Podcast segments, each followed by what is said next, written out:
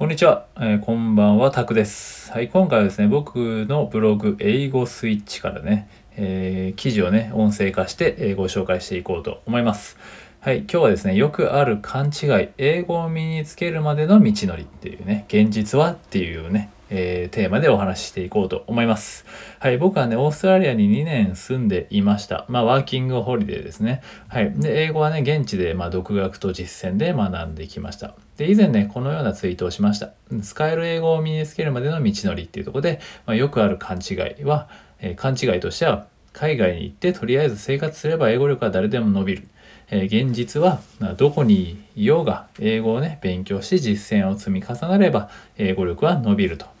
はい、僕はね、留学ではなくワーホリだったんですけど、学校にも行ってないけど、まあ勉強とね、実践だけはもう毎日やりましたっていうね。はい、ということで、まあ、英語に対するよくある勘違いの話っていうところで、まあね、これから英語学習を始める方とか、まあ、今始めたての方とかはね、ぜひね、あの、お聞きいただけると、えー幸いです。はい。では進めますね。勘違いとしてね、英語力は海外に行けば誰でも伸びるっていうのはね、現実は甘くないっていうとこです。はい。はい、英語を話せるようになりたいと思っている人の中にも、やっぱまだまだね、えこういう考えの方は意外といます。ね、何を隠そう僕も思っていましたと。はい、留学やね、海外に行きさえすれば、英語はね、上達すると。ペラペラになると。ね、でも体験談として、まあ、大きな勘違いでしたってとこなんですけど、オーストラリアにいる間ね、出会った人の中にはね、留学で来ている人たちもたくさんいました。うん、でそんな人たちの中にもね英語で悩んでいる方はね結構多かったんですよね、まあ、そこでね留学すれば英語が上達するわけではないんだっていうことを、えー目の当たりにしました、まあ、むしろね、えーむしろねって悩ん なんかななまってしまってしまいましたけどむしろ英語に対する苦手意識を持ってしまっている人さえ、まあ、いたくらいですね、はい、精神的に追い込まれてしまっている人もいました。はい。で、環境だけではね、無理だなというふうに悟ったんですよね、そこで。で、そんな人たちのね、姿を見ていて思い知ったんですけど、まあ、海外にね、来たからといって、英語力が伸びるわけじゃないなっていうふうにね、はい、思いました。もう思い知らされたというか。で、まあ、現実として、英語力はね、勉強して実践を積み重ねないと伸びないっていうとこで、はい、もちろんね、留学に来ていった方がね、勉強していなかったわけではないです。もちろん。で、ただね、どこかのタイミングで、やっぱ自信を失って、まあ、実践から遠ざかってしまったっていうのはありますね。で、英語で話すのはやっぱり怖くなって、まあ、部屋に引きこもるようになってしまう人もいるっていうのはね、よく聞きました。うん、で留学に行く人たちはね英語が得意な人も多いでしょうしね元からね、まあ、勉強していく人もいく、ね、もちろん勉強していかないといけなかったりしますからね、まあ、その分でやっぱりプライドもあるじゃないですか。プライドもあったけどやっぱり心が折られてしまったのかなっていうふうにね、えー見ていて思いました。でまあプライドはね早めに捨てるが基地というかもう大吉ですね。はい。ということでプライドは何かを学ぶ上ではやっぱ邪魔でしかないので早めに捨てるべき。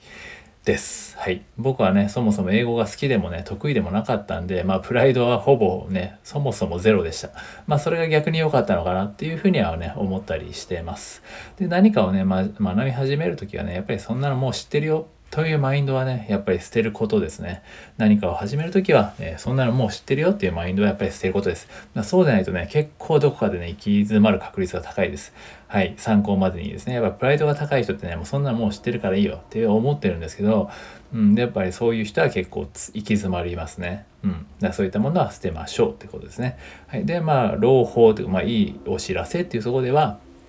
まあ、英語力はね、どこにいても伸ばせると、まあ、勘勘違いから脱却しようっていうところなんですけど、逆に言えばね、えー留学や、えー海外に行かなくても、英語はね、話せるようになるっていうことですね。ただね、留学やね、海外に行くとことが無駄っていうわけではないんで、えーまあ、勘違いしないでほしいんですけど、まあ、むしろね、得られるものはめちゃくちゃ多いので、まあ、行けるね、人は行くべきです。海外にね。留学でも何でもワーホリでも何でも旅行でもね、いいんですけどね。10日間ぐらい行くでもね、いいですけどね。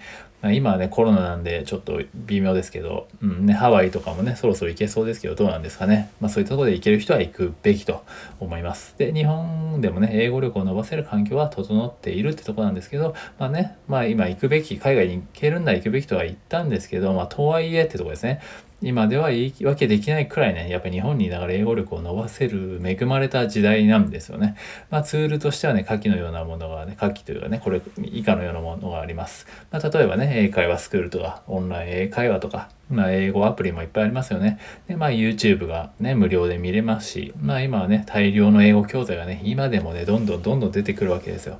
で、本とかももちろんありますしね。まあ、こうやって細かく上げたらキリがないくらい、まあ、多くのね、英語教材が溢れてるんですよね。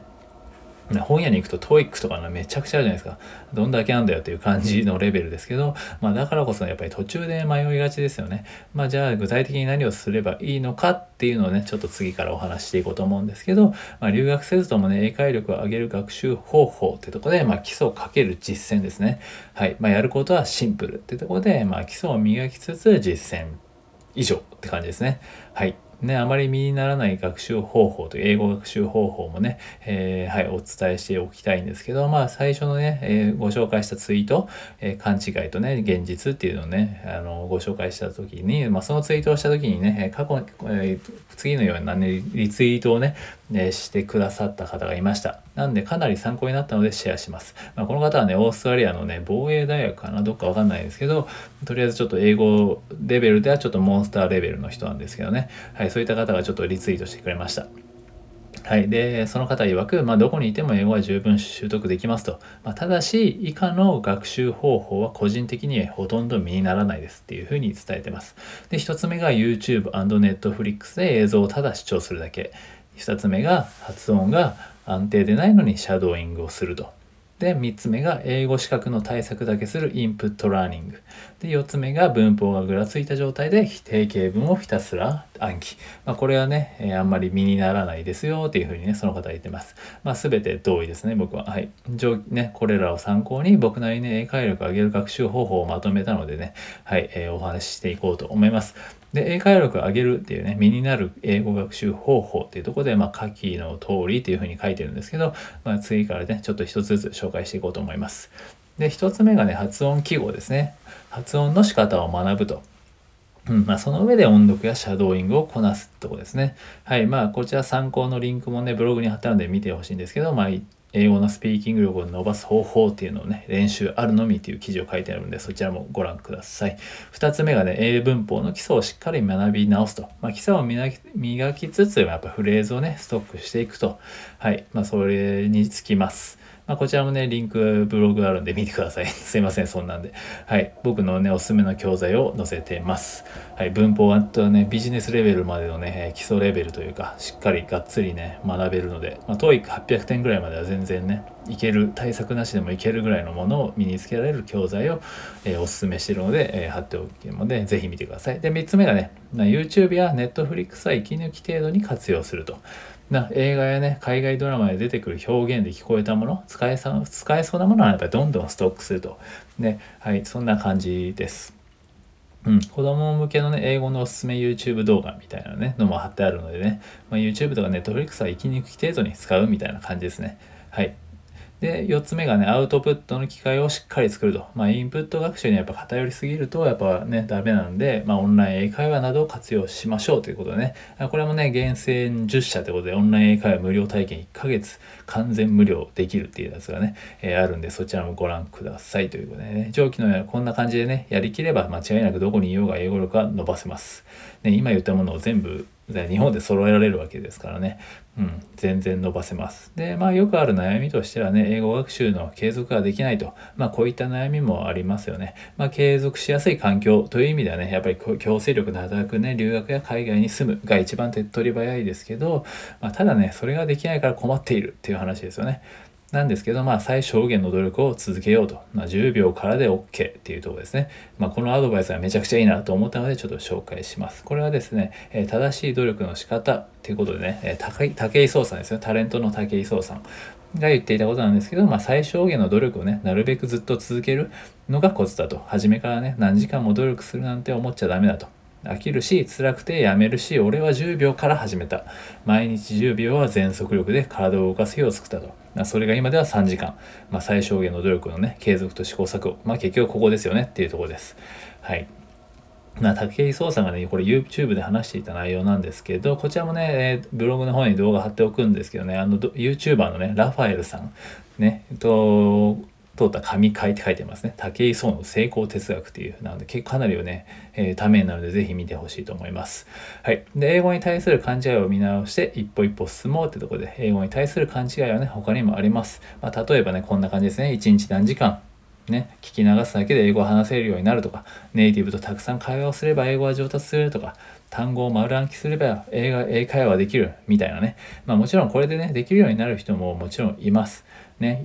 いると思いますね。センスあるなしってやっぱあるんで。ね、でもただね、やっぱり盲信はしないことが大事です。まあ、手に入れた情報をね、いろいろ試しつつ、まあ、最小限の努力の継続とこう、えー、試行錯誤と、ね、必ず英語は話せるようになるんで、もう絶対なります。はい。間違いなく誰でもなります。ね、でもなんでね、もがきつつ一歩一歩進みましょうということでね、今回は、えー、以上なんですけど、はい、ぜひね、これブログのリンクもね、貼っておくので見てほしいんですけど、はい、今回はね、よくある勘違いということで、英語を身につけるまでの道のり、現実はっていうところでね、えー、お話しさせていただきました。はい、ぜひね、えー、ちょっとね、こちらブログに結構いろいろなリンクを貼っちゃってあるので、もしね、気になる方はそちらも見ていただけると幸いです。はい、ということで今回は以上です。ありがとうございました。失礼します。